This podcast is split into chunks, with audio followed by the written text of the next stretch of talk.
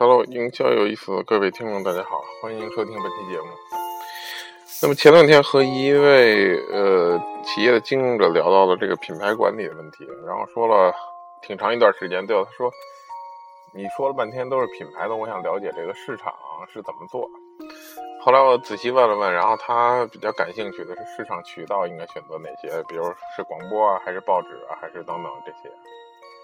其实这就回到一个很很基础的问题：到底什么最重要？在市场的这个规划当中，是对谁说，也就是找到我们受众重要呢，还是说说什么这个市场的 message 重要呢？还是说通过什么方法说，比如说搞什么样的活动啊，或者通过什么渠道来去投放，哪个重要？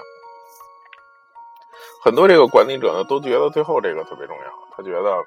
我就想知道在哪儿投，还想特想知道这个媒体多少钱，那个媒体多少钱。可是你知道这些，又能怎样呢？对吧？你我当然最后我们是要通过数据化来管理。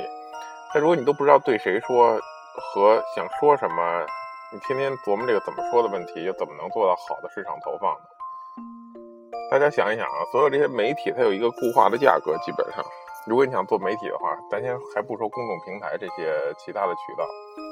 那为什么有些人就敢敢跟你去竞价，对吧？不管是竞价排名也好，还是一个路牌也好，其实就因为它的商业模式或者它的整个的这个定位更加准确，所以它能回款。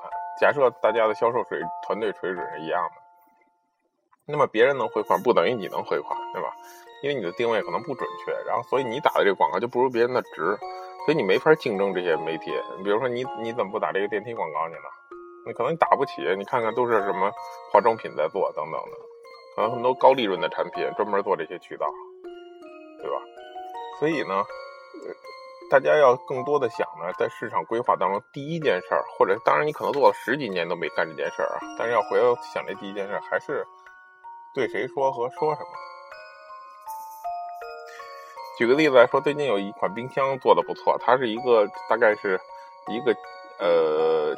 青青年的这种冰箱嘛，可能大学生来用的。在美国，我上学时候就买过这种类似冰箱，它是一个立方体似的，然后可以放在床底下啊，或者放在哪儿，比如把床垫高一点就可以了。看，就这种事，这种这个冰箱呢，然后它一般都很便宜，我印象记不太清，可能几十块钱吧，可能还是呃买了一个二手的。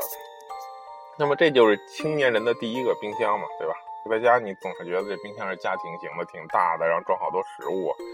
呃，很麻烦。其实冰箱可以是一个很小的，就就跟就在我们酒店里看到大概这种冰箱，放到宿舍里啊，放到哪儿很方便，卖个八百多块钱啊。这款冰箱，它取得了比较大的成功。这个品牌其实没有什么名气，为什么呢？但是它定位很准，对吧？先不说它产品定位，但它营销的定位也很准。他说，年轻人第一台冰箱。那这就是一个比较好的定位，有人自己的定位，有人自己的这个受众群体，然后再说咱怎么用渠道，是在校园做渠道，还是做推广，还是在食堂里，对吧？在那个桌子上贴这种宣传的这个不干胶啊，等等等等。所以今天要跟大家讲的是，其实，在市场规划当中，先研究对谁说，你的受众是谁，对吧？产品是卖给谁的？而不要老想着把百分之市场一百的市场都占到手，可能你就能占百分之二十或百分之十就很不错了。所以市场里经常有一个少数服从多数的原则。第二呢，是这个到底你的这个 message，你的 slogan 是什么？一一句话来凝结出你的这个产品的定位到底是什么？这是内容。最后才是说咱们这个通过什么渠道来去，那这个渠道也是根据你的这个受众。和你要说的话来决定了，对吧？所以最后才是这个问题，不要把这个问题想得过于重要，往前前置。其实怎么说的问题，更重要的是在销售管理当中，我们可能说的东西都差不多，这产品已经定定型了，就这个东西了。那这个时候销售可能有不同的说法，对吧？比如先问再说呀，等等等等等等。那在市场的管理上呢，最最重要的就是市场定位。所以希望各位管理者，不管你的企业经营了多久。